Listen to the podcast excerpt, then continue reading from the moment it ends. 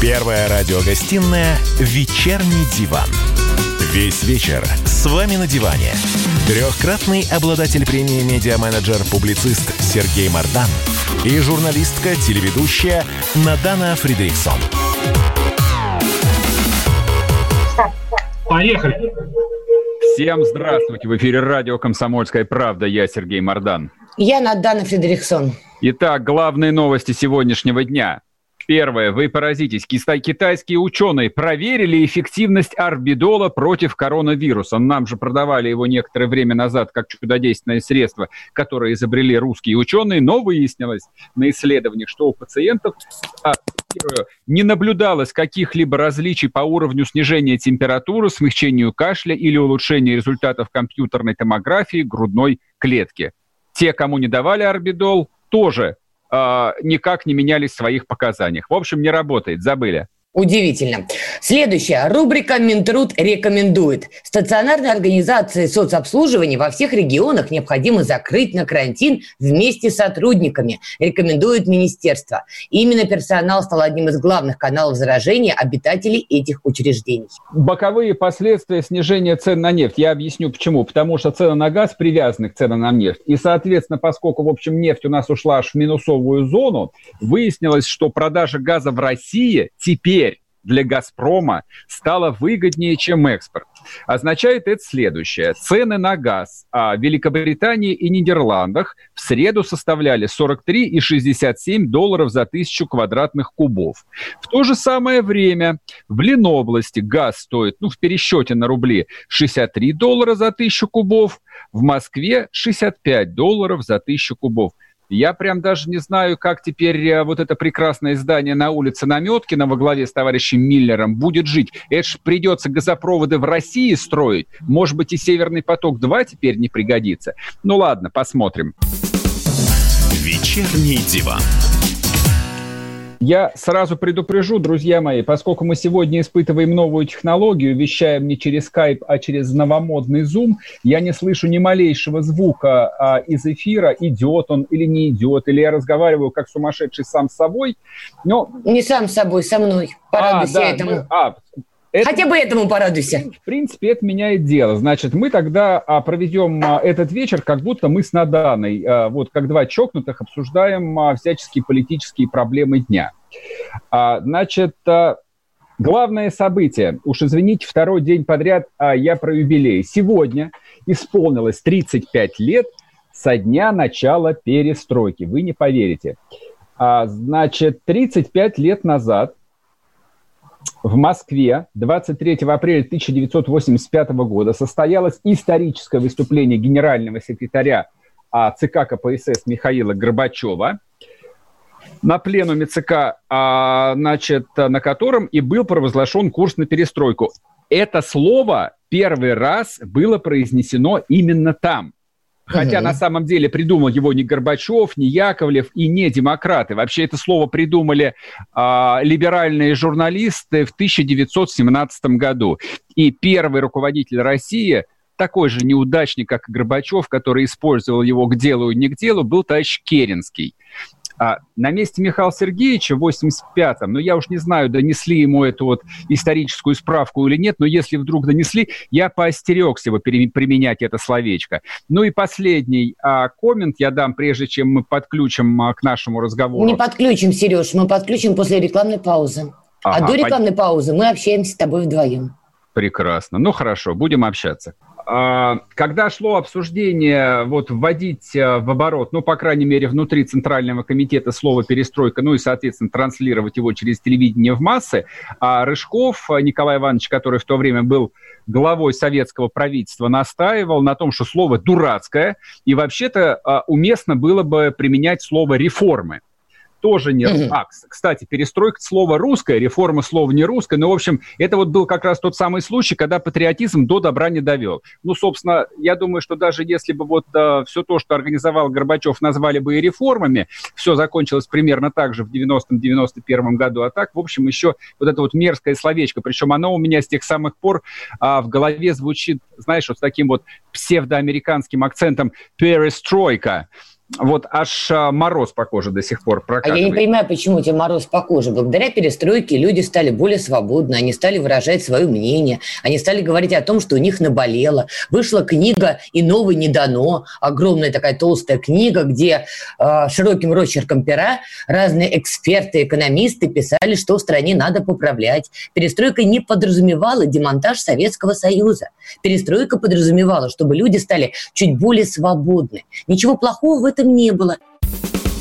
Первая радиогостинная «Вечерний диван». Весь вечер с вами на диване. Трехкратный обладатель премии «Медиа-менеджер-публицист» Сергей Мардан и журналистка-телеведущая Надана Фридриксон. И снова здравствуйте. В эфире радио «Комсомольская правда». Я Сергей Мардан. Я Надана Фредериксон. Вот чтобы вы понимали, перестройку Горбачев начал примерно так же, как мы сегодня решили э, освоить новую технологию Zoom – у Путина понятно, у него там целая шобла была айтишников, которые, в общем, а, понимали, что если не справиться, то их расстреляют. У нас вот а, масса накладок сегодня. Ну ладно, это я не оправдываюсь, я просто объясняю, что в России часто так бывает. Хотели как лучше, а получилось через жопу. Значит, к нам присоединяется один из отцов перестройки, вот с которого, в принципе, мы имеем все шансы спросить за то, что мы получили. Сергей Или поблагодарить. Тут э, ты можешь благодарить, а я спрошу. Сергей. Э, и право спрашивать, Сереж, ты получил благодаря перестройке. Приветствовать Надана э, ум и прелесть. Э, я на самом деле участвую э, ради вас. Именно ради вас. Подождите, а, а я? А вы – это навязанное мне приложение. Навязанное Надане. Хорошо, ладно. Жестоко, ну ладно. Сергей Борисович, давайте расставим точки над «и». Юбилей перестройки. К чему мы пришли? Было ли это правильно?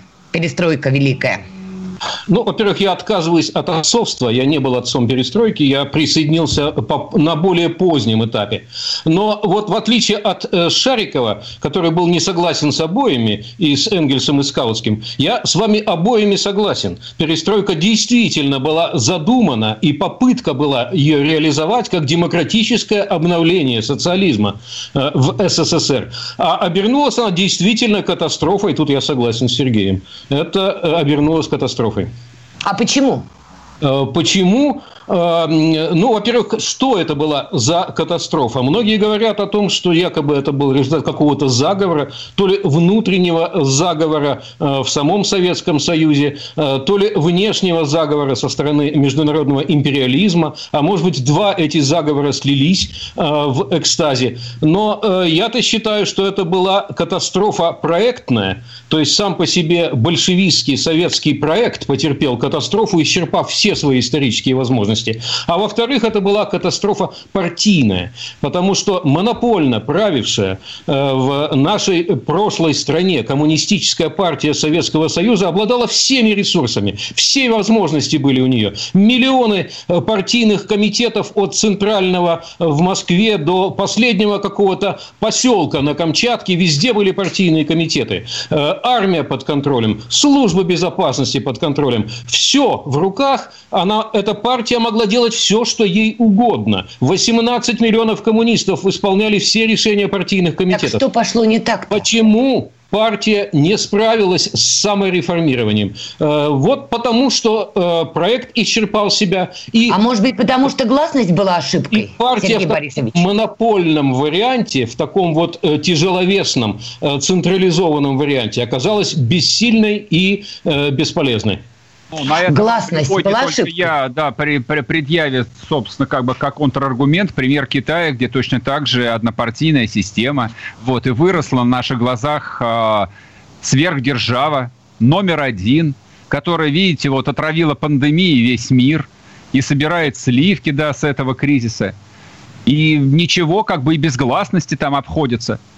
То есть ваше объяснение, оно достаточно традиционно. Я его и от вас слышал много раз, и от ваших, так сказать, идеологических э, единомышленников о том, что проект исчерпал себя, да, коммунизм обанкротился и так далее. Да нет, это не коммунизм обанкротился. Ну, это группа... так, советский социализм. Неправда, нет. Это обанкротилась группа Горбачева-Яковлева конкретно, которые сломили оппозицию внутри партийную, внутри ЦК и Политбюро. Они, собственно, как бы подгребли всю власть под себя, принимали решения те, которые считали правильными, и они же за это несут ответственность. Ну, естественно, Горбачев, который, удивите, я не понимаю вот проведение, почему Горбачев до сих пор жив, наверное, для чего-то это нужно, но он даже в своем почтенном возрасте ни разу не признал ошибок, ни разу не покаялся в том, чему он стал там виновником, осознанным, неосознанным, неважно совершенно.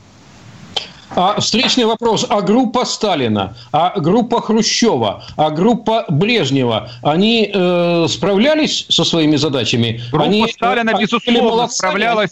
Да, да, группа Сталина да? справлялась со своими задачами. По эффективности. Да, к сожалению, Иосиф Виссарионович рано умер, мало пожил. Вот что Это я вам только скажу. твое мнение. И, к сожалению, Хрущев с Жуковым, да, точно так же э, узурпировали власть и расстреляли Берию, к сожалению, потому что первый реформатор, кто хотел реформировать советскую экономику и политическую систему, был Лаврентий Павлович, как ни странно как ни странно. Сереж, тебе знаете. надо в Грузию возглавить там правительство. У тебя все задатки для этого уже есть. Я бы возглавил скорее на Украине. Они мне этнически и культурно более Там близки. Саакашвили, там занято.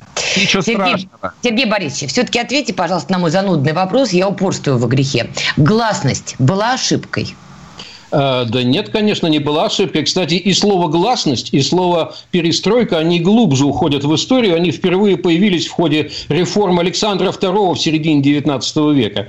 Э, э, оттуда их извлекли референты ЦК КПСС угу. и использовали в ходе перестройки. Но это сейчас уже не важно. Да, Горбачев пытался сделать, ну, примерно то, что удалось сделать китайским товарищам. То есть, не разрушить разрушая саму систему советского социализма, и тем более не разрушая дорогой Горбачеву, э, не преувеличиваю, именно дорогой для него Советский Союз, э, вот как раз Горбачев пытался только э, реформировать и повысить эффективность этого уже дряхлого проекта, скрипевшего, из него песок сыпался, он попытался вдохнуть в него некую новую жизнь. Но, знаете, вот как вы до того обсуждали все связанное с коронавирусом, вот начинают лечить и думают, что это э, такой э, э, слабо больной пациент, да, что у него легко все пройдет. А потом начинают по ходу лечения выясняется, что куча э, здесь осложнения, тут осложнения, нога заболела, э, ухо отказало, э, потом с мозгами что-то не то, голова поплыла, э, подключили к аппарату искусственного, э, искусственной вентиляции легких, а все-таки больного не спасли.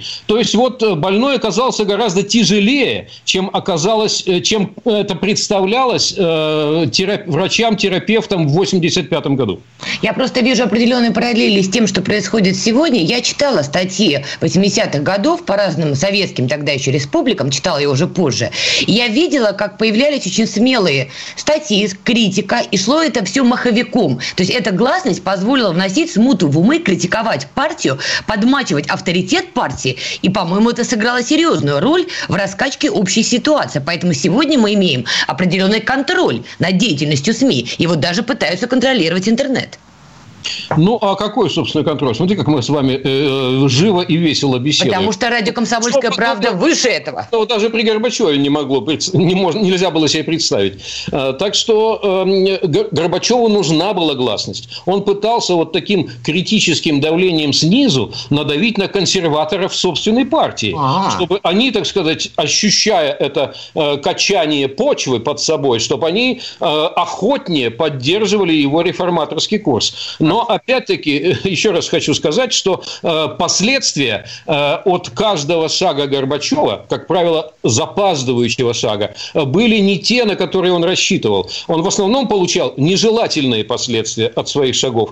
Отчасти это было связано потому, что он опаздывал. В 1985 году, когда попытка реформирования социализма стартовала, это уже было, ну, по-хорошему, на 10 лет поздно. Это надо было 10 лет ранее начинать. Но э, хотя бы нужно было тогда поторопиться, а он еще где-то года два-три первых он э, потратил на различного рода эм, трибунные дискуссии, не начиная реальных реформаторских шагов и, самое главное, не начиная реформировать экономику. То есть он усугубил отставание. А дальше события шли вперед, и тащили за собой инициатора перестройки. Он э, реагировал, запаздывая и запаздывая, и все больше запаздывая.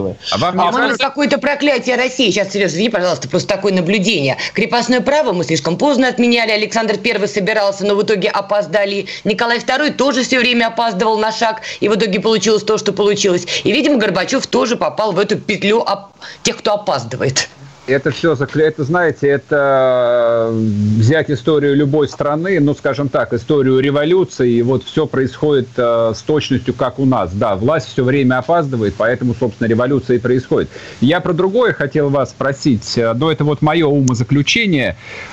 То есть, если поглядеть на биографию, допустим, ну, того же Брежнева, Косыгина, ну, вот всех членов Брежневского политбюро, то есть это люди, которые прошли такую сталинскую школу карьерную, они все работали на производстве, у них у всех была профессия. Прежде чем уйти на партийную работу, они научились руководить большими системами. И только Горбачев был первый, кто никогда ничем не руководил. Он всю жизнь был болтуном с 15 лет.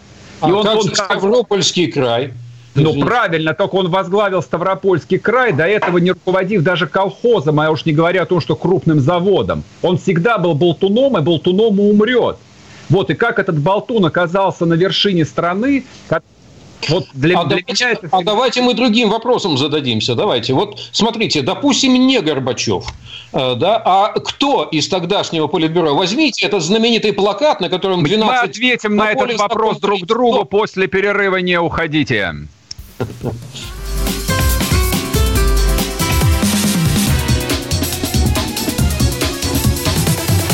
Вечерний диван. Андрей Ковалев. Простой русский миллиардер. В авторской программе «Ковалев против». Против кризиса, против коронавируса, против паники, против кнута, но за пряники. Я расскажу вам, как спасти свои деньги и бизнес в эти непростые времена. Помните, миллиардерами не рождаются, а становятся. Ковалев против. На радио «Комсомольская правда». По будням с 10 вечера до полуночи по московскому времени. Первая радиогостинная «Вечерний диван». Весь вечер с вами на диване. Трехкратный обладатель премии «Медиа-менеджер-публицист» Сергей Мардан и журналистка-телеведущая Надана Фридрихсон. И снова здравствуйте. В эфире радио «Комсомольская правда». Я Сергей Мардан. Я Надана Фредериксон. А с нами по скайпу Сергей Станкевич, политолог, историк, а главное, экс-советник Бориса Ельцина. Сергей Борисович, а вы с какого года советником стали? А, с 1991 года, как только а. Ельцин был избран президентом в июне 1991 года, вот среди его первых кадровых назначений было назначение меня советником. Сергей Ясно. Борисович, а как вы относитесь к Советскому Союзу я и КПСС? Э, да, до того я был, э, соответственно, народным депутатом СССР. Избран был в 89 году на первых таких полусвободных выборах в Советском Союзе. Почему полусвободных? Ну, там часть э, депутатов избиралась в состав съезда народных депутатов, а часть просто делегировалась от общественных организаций. А как вы относились? Какое ощущение у вас было от Советского Союза и от КПСС? Э, ну, я последние два года, я в 87 году вступил в КПСС. Но и... заявку подали в 82-м. Нет, нет, нет, это ерунда, это кто-то где-то пишет глупость такую. Как э, ты Кто... себе представляешь заявку на вступление КПСС на дан? Ну, я транслирую то, что пишут в интернете. Не надо транслировать, там много чего пишут. А Ну, что, нельзя подать заявку? Ну, Нет, заявку нет. Заявление о вступлении в Заявление партию. Хорошо, заявление, Год, хорошо. и год стажа кандидатского. Год он длился ровно. Вот э, в э, значит, 86 году я подал заявление и написал в заявлении, до сих пор помню, «Хочу сделать перестройку необратимой». Да вы же Написал. карьеристом были, стало быть. Вам сколько лет-то в 86 Спокойно. году было? Значит, э, э, мне было, ну, я 54 года рождения. Я был к тому времени уже вполне, так сказать, э, карьера моя сложилась уже. Я э, был кандидатом наук, я работал в ин- э, Институте всеобщей истории Академии Так. даже старшим научным сотрудником. Значит, вы хотели возглавить этот институт, а иначе, а не будучи членом партии, вы бы никогда его не возглавили. Никаких Совершенно шансов- ясно же. Никаких шансов его возглавить. не Почему? Это дело, э, это академический пост, академиком нужно быть. А почему, вот с чего я действительно хотел? Дело в том, что к двум катастрофам, э, которые мы упоминали, это э, проектная и партийная, надо добавить еще кадровую катастрофу, которую мы только начали рассматривать. Так вот, в 1986 году Горбачев и Легачев извлекли из Урала Бориса Николаевича Ельцина, привезли его в Москву и назначили Бориса Николаевича Ельцина первым секретарем Московского горкома партии. Зачем?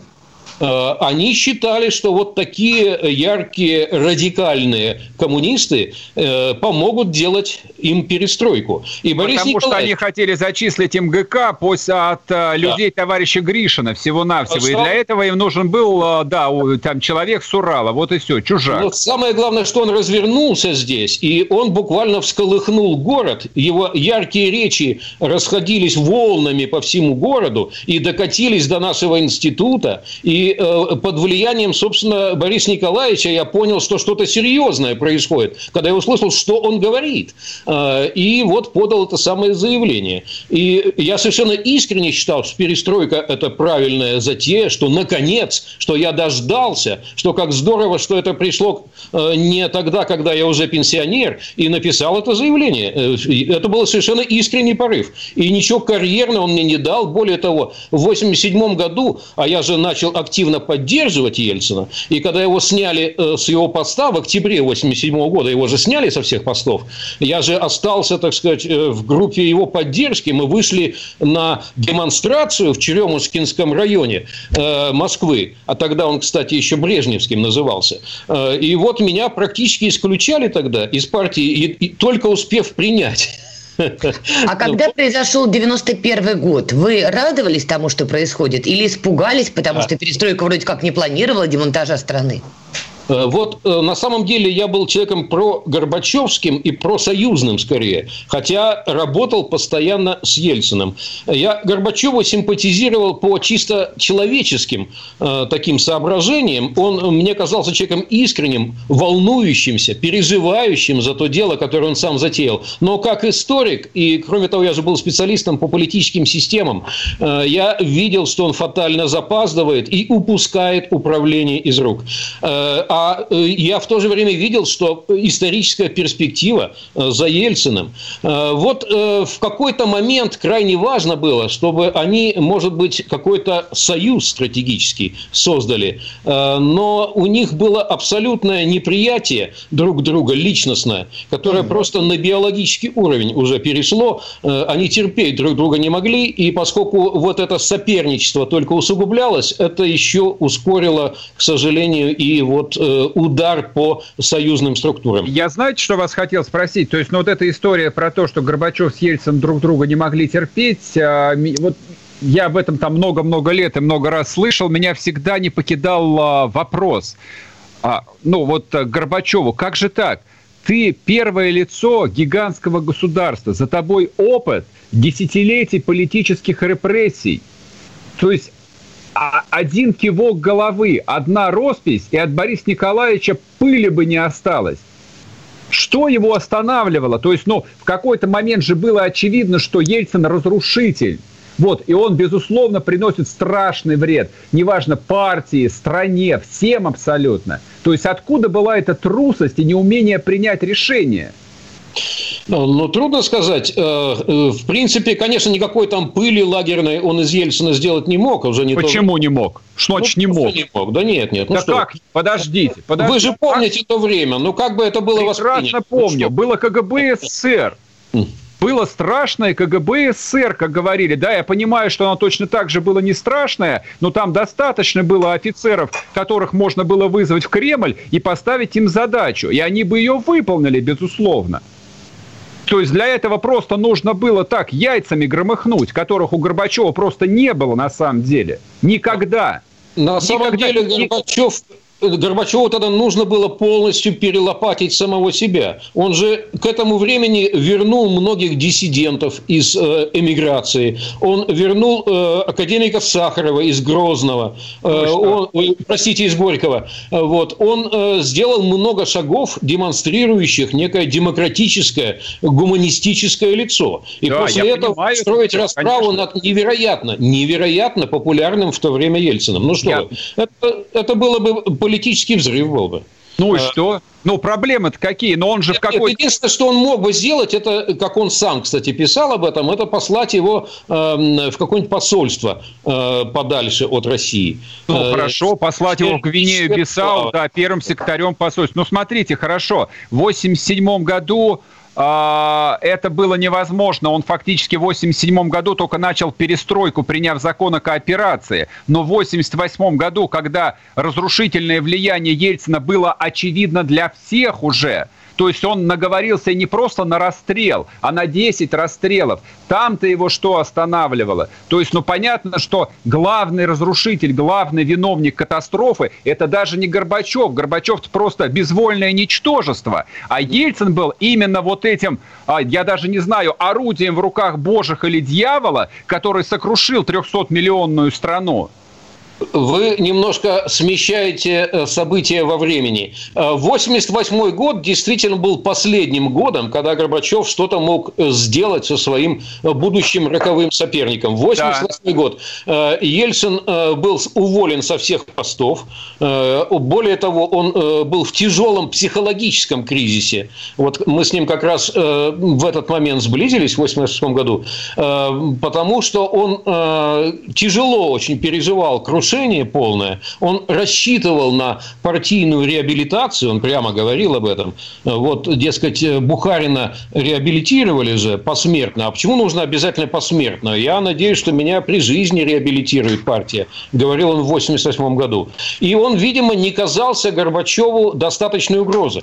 Горбачев думал, что справится. Э, система-то какая, гигантская, как вы ее сейчас описываете. Э, но кто такой уволенный со всех постов, опальный партийный начальник. Э, недооценили они э, тогда Бориса Николаевича. А в 1989 году, когда мы организовали уже избирательную кампанию на этих выборах, когда Ельцин избрался народным депутатом СССР, ничего уже с ним нельзя было сделать. Сергей Борисович, вот сейчас просто идут споры. А, спрошу вас, как человек, который переживал ту эпоху лично. Смотрите, Владимир, Владимир Владимирович Путин, он был тесно связан с демократами первой волны. Он ученик Собчака и так далее, и так далее. При этом он имел успешную карьеру чекиста. И многие говорят, что в нем до сих пор идет борьба внутреннего демократа с внутренним чекистом. Вот на ваш взгляд, сегодня у Владимира Владимировича кто больше побеждает? Внутренний чекист или внутренний демократ? А я думаю, что эти двое его внутренних людей находятся в творческом диалоге постоянном. И... Он невозможен, как диалог Горбачева и Ельцина. Вы меня извините. Возможен, вот в данном случае возможен. И может быть как раз и успешность э, э, Путина как э, такого постреволюционного консервативного консолидатора России во многом определяется тем, что у него был и тот, и другой опыт, э, что он э, не э, ударяется в крайности, что он сочетает и тот, и другой. Перестройку опыт. он запустит новую? Э, нет, нет. Его историческая роль другая. Он э, это та фигура Путин, которая всегда приходит после революции для такой консервативной консолидации, для того, чтобы убрать э, все радикальные излишества. Спасибо, у нас 5 секунд осталось. Спасибо, Сергей Борисович, большое вам.